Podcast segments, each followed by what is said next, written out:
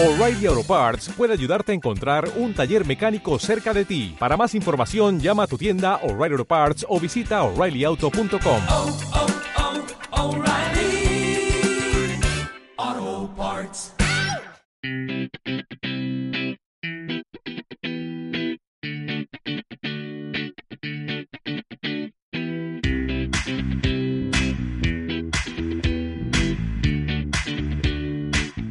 Bienvenidos al Magazine por Momentos.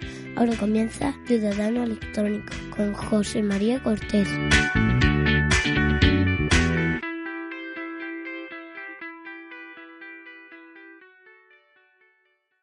Bienvenidos al número 23 de Ciudadano Electrónico, el podcast más divertido, un podcast sobre la tecnología que nos conviene conocer como ciudadanos de a pie, incluyendo el maravilloso mundo de los trámites electrónicos. Antes de continuar, os informo a los que aún no lo sabéis, y eso que he sido insistente, de que en el sitio web librillos.xyz hay disponibles unos posts con videotutoriales sobre instalación de DNI electrónico y certificado en Firefox y para Mac. Pasaos a echarles un vistazo y si los veis útiles, compartidlos en redes sociales.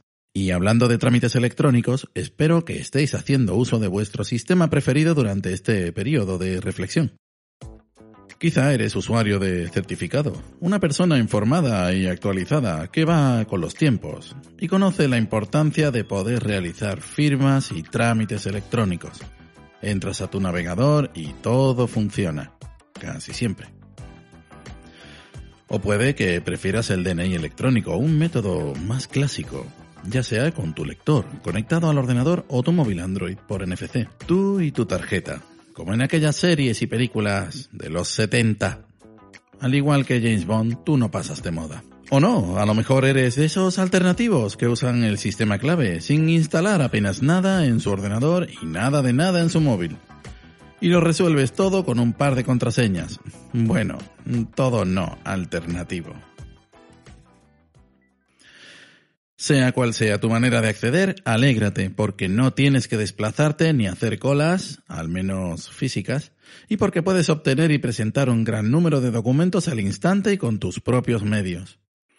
El episodio de este mes os trasladará, virtualmente por supuesto, a una de las sedes electrónicas más básicas que debéis conocer. Fijaos que no he usado la expresión debéis de conocer, porque no es una suposición. Es de gran conveniencia que la conozcáis y que lo hagáis bien. Se trata de... Pero antes, la sección que estabas esperando, las noticias.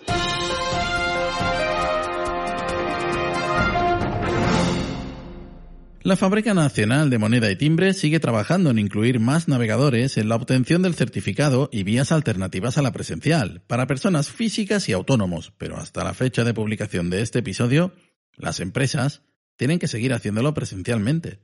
Un certificado como el de persona jurídica, que no puede renovarse, y por tanto hay que solicitarlo y pagarlo cada dos años, solo se puede obtener si en un momento dado del procedimiento los interesados se personan físicamente en una oficina previa cita. Firefox 75 se estrena y entre sus novedades, para lo que nos interesa, trae ninguna. No es nuevo, pero no había leído sobre él hasta ahora. CEA, Código Electrónico de Autenticidad, similar al Código Seguro de Verificación o CSV, pero incluido en documentos de la Seguridad Social, como un informe de vida laboral.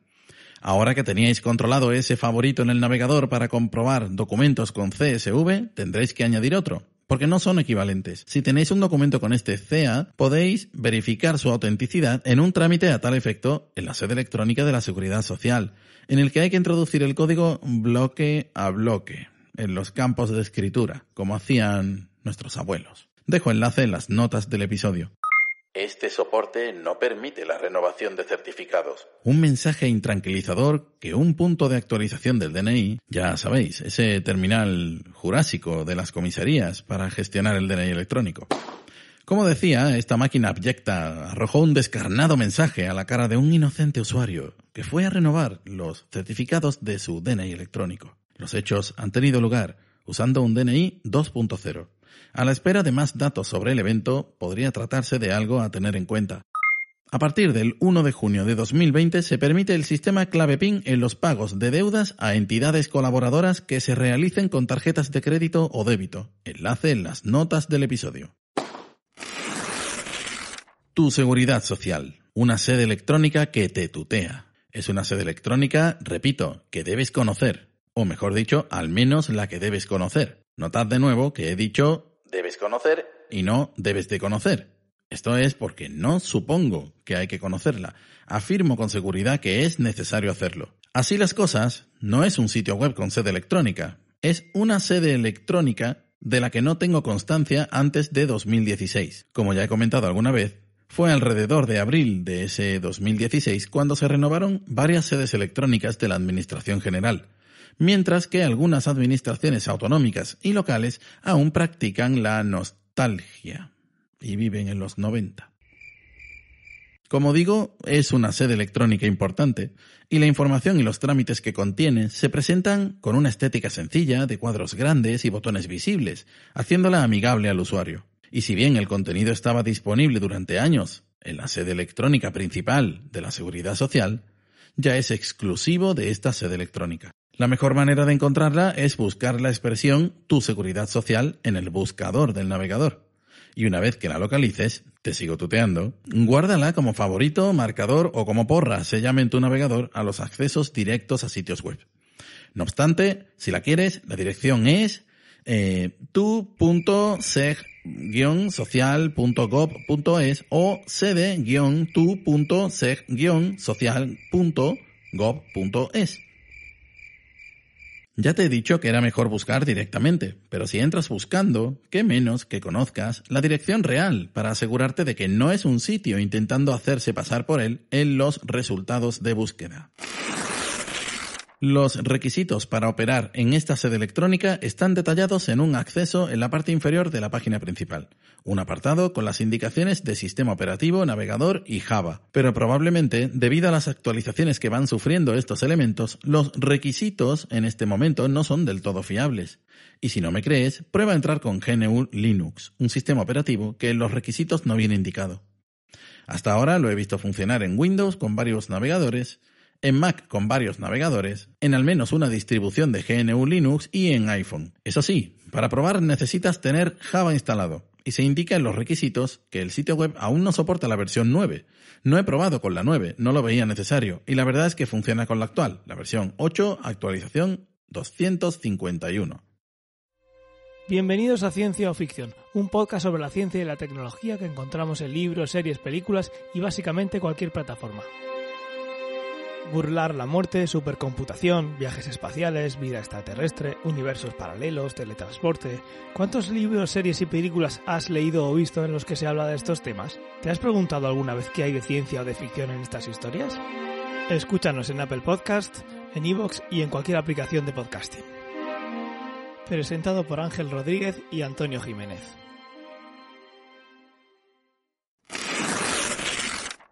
Una vez hayas entrado, te encontrarás en la sección principal y ya tienes información disponible aparte de tu nombre, el cual te indica que te has identificado correctamente.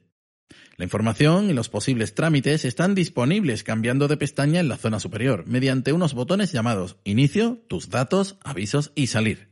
El último lo explico luego. Esta primera sección de inicio presenta datos en forma de cuadros resumen, el primero de trabajo, el segundo de familia y el tercero de asistencia sanitaria. ¿Qué se puede hacer aquí? Vayamos por orden. En el cuadro de trabajo ya aparecen unos datos, afortunadamente de manera clara y limpia y desafortunadamente grises, tristes y deprimentes. Se trata de los años que has cotizado hasta el día presente y el tiempo exacto que te falta para jubilarte de manera ordinaria. Como digo, unos datos que pueden estropearte el día. Pero míralos de esta otra forma si te queda mucho tiempo, es que eres joven. ¿Qué haces escuchando esto? Vete de fiesta ahora mismo, al salón o a la cocina.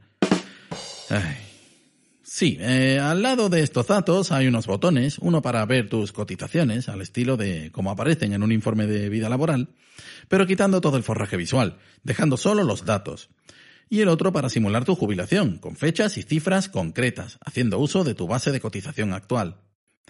A modo de nota informativa, en estos días en que las situaciones laborales pueden estar cambiando, es posible que te encuentres con que no puedes simular tu jubilación. En esta sección trabajo puedes además obtener un certificado de no pensionista, un modelo E104 de certificación para la totalización de periodos de seguro y un certificado de retenciones IRPF.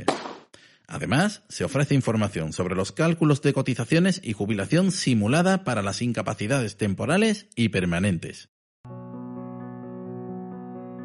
Acompáñame en el diván de la morsa. Hablaremos de cine, de series, de libros, de cómics, de juegos y de todo lo relacionado con la cultura popular. Los episodios son cortitos y los puedes escuchar en iVoox, así que no tienes ninguna excusa para no pasarte por el diván de la morsa. Os espero allí. Hasta luego.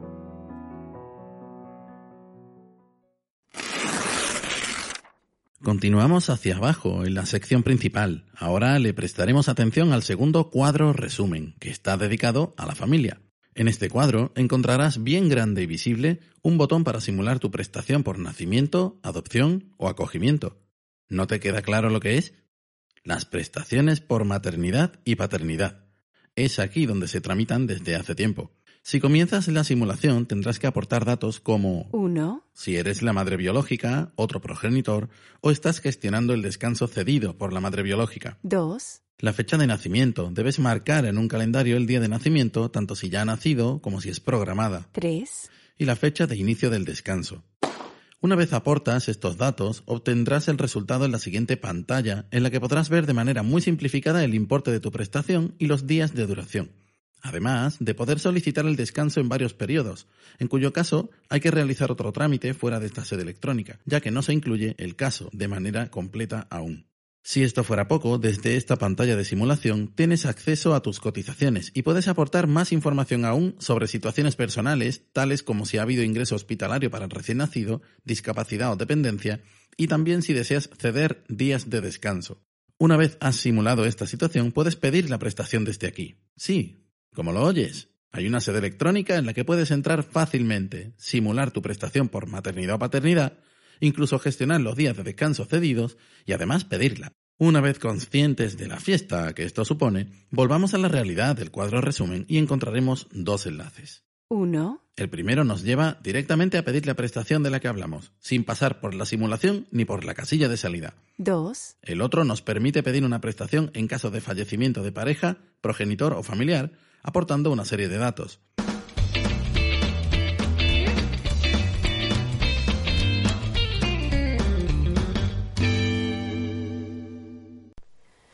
Hola, eh, me llamo Isabel y quería contar un poco mi experiencia con el maravilloso mundo del certificado digital. Ese gran desconocido para, me atrevería a decir, una gran parte de la población, pero a la vez tan necesario, especialmente cuando de pronto te ves en paro, en mitad de una pandemia y sin poder salir de casa.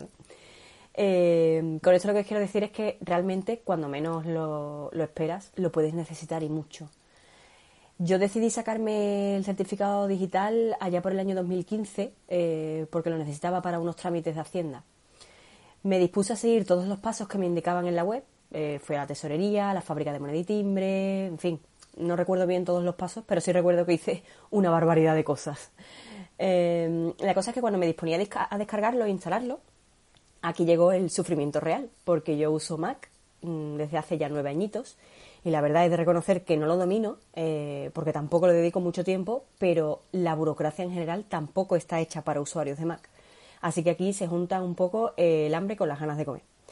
Me resultó un auténtico jeroglífico. mm, Cuando creía que estaba instalado mm, no lo reconocía, lo volví a intentar haciendo pruebas en alguna web que me lo pidiera y nada, ya lo di por imposible. Al cabo de poco tiempo, mi marido se compró un, un portátil con Windows, sencillo, apañado, y decidí intentarlo ahí. ¿Y cuál fue mi sorpresa? Que fue muy sencillo instalarlo y usarlo y todo. Eh, ¿Qué pasa? Que es, poco a poco ese portátil dejamos de usarlo por, modernizarnos un poco, comprarnos más cositas de Apple, en fin, ya lo íbamos dejando cada vez más en la estantería. Y efectivamente yo no quería deshacerme de él y dejarlo en la estantería guardadito en su funda y todo porque tenía el certificado digital en ese ordenador. incapaz de instalarlo en Mac ni nada, pues digo, bueno, pues lo voy a dejar instalado eh, en, ese, en ese portátil, el portátil guardado como oro en paño, por lo que pueda necesitar en el futuro. Eh, hasta que llega la pandemia del COVID y nos mandan a todos a ERTE. Y ahí dije, vamos a necesitar el certificado digital sí o sí para temas de, de, paro o bueno, o lo que puedas necesitar estando encerrado en casa. Eh, yo estaba tranquila, porque yo sí tenía mi certificado, pero mi marido no. Y como no nos podíamos efectivamente mover de casa, pues pedí por Amazon un lector de DNI electrónico y pedí ayuda desesperada para poder usarlo porque tampoco fue nada fácil hacerlo funcionar en Mac.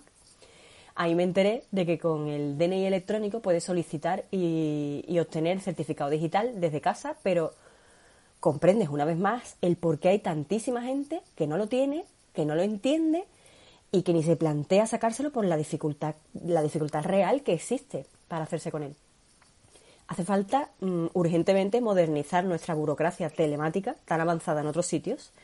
Eh, y bueno, y también la no telemática, pero bueno, ya eso es otro tema, que da para otro debate. Ahora tengo ambos certificados en Mac y en ambos móviles y es un auténtico gustazo por la comodidad, la tranquilidad que supone estar a un par de clics eh, en, aplicaciones como la DGT Hacienda, el SEPE mm, y múltiples mm, webs muy completas para obtener todo tipo de documentación, hacer trámites de forma sencilla, rápida y sin perder una mañana entera de papeleo. Y más en la situación que estamos viviendo ahora de alerta, ¿no? En fin, que espero que con el tiempo esto cambie, se normalice el uso telemático de la burocracia y den más facilidades para que pueda acceder más gente sin necesidad de ser auténticos expertos, ya que es un servicio necesario para toda la ciudadanía. En fin, espero que, mi historia sirva un poco al menos. El tercer cuadro resumen está orientado a la asistencia sanitaria. La primera información que ofrece es si tienes derecho o no a esta asistencia sanitaria y si lo necesitas, descargar al instante un certificado que lo confirme. A continuación te informa de si tienes beneficiarios de tu asistencia sanitaria y en caso de tenerlos ya te indica su nombre. Por supuesto, tienes un botón para entrar a gestionar estos beneficiarios, ya sea para incluirlos o para incluir a uno anterior, es decir, que estuvo como beneficiario durante un tiempo. Además, puedes obtener, sí, al instante, un certificado parecido al anterior, en el que se confirma tanto tu derecho como el de tus beneficiarios a asistencia sanitaria, aportando los nombres de los implicados. Como guinda final, este cuadro resumen permite solicitar la tarjeta sanitaria europea en unos pocos toques una tarjeta que te servirá para viajar más tranquilo por la zona europea. En caso de solicitarla, la recibirás por correo ordinario. Al final del cuadro hay accesos directos a los certificados anteriores y algo de información. Pero te dije algo más al principio. Dije que había secciones, pestañas, apartados en esta sede electrónica. No solo estos demoníacos cuadros resumen que se autoenlazan y permiten cuatro trámites. Necesarios, pero cuatro, al fin y al cabo. Tampoco creas que te vas a encontrar mucho más, pero es de agradecer que tengamos esto tan a mano y repitiéndome mucho con claridad a la hora de entender lo que vemos. Sección Tus datos. Para que sepas si tus datos personales están correctamente almacenados en la seguridad social. ¿Y en caso de error podrás corregirlos? No, pero puedes pedir cita previa en una oficina. Y si por cualquier cosa fueran tu número de móvil y o correo electrónico los que tienen el problema, hay un trámite en la sede electrónica principal de la seguridad social que permite comunicar estos datos a la entidad. En el sitio web puedes encontrar cuál es este trámite. Avisos. En este apartado de la sección Tus datos, supuestamente puedes ver eso. Avisos que la Seguridad Social tenga a bien notificarte. Digo supuestamente, porque aún no he visto ninguno. Gestiones. Simplemente un registro de las gestiones que hayas hecho en los últimos meses. Contraseña. Un enlace del demonio para cambiar tu contraseña del sistema clave en caso de que lo necesites. Tiene la particularidad de sacarte de golpe y sin aviso de la sede electrónica. Pero aún queda una sección más, y no lo creerás. Se llama Avisos y enlaza directamente con el apartado Avisos de la sección Tus datos. ¿Por qué? No lo logro entender, pero es así. Y por último, en la zona inferior tienes un botón para pedir cita previa, que siempre viene bien tenerlo a mano. Como veis, esta sede electrónica tiene algunas lagunas, enlaces redundantes, trámites que podrían estar aquí y no tener que andar alternando entre la principal, mucho más recargada de datos, y esta. Pero al fin y a la postre era necesario que hubiera una sede electrónica que nos permitiera ver nuestros datos más inmediatos respecto a trabajo, familia y sanidad de manera fácil. Ya se irán añadiendo más posibilidades y recordad que podéis dejar sugerencias de mejora. Este recorrido por la sede electrónica Tu Seguridad Social tiene además una versión en forma de videotutorial en el sitio web librillos.xyz, que os animo a compartir en vuestras redes sociales. Espero que la información os haya sido útil.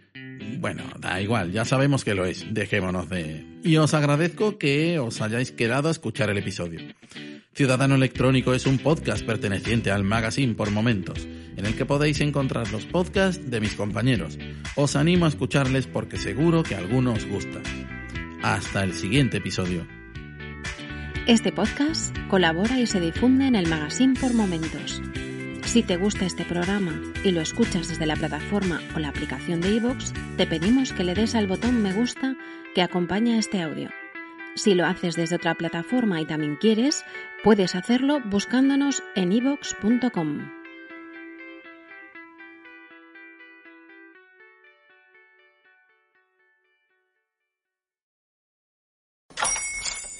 Hola, buenos días, mi pana.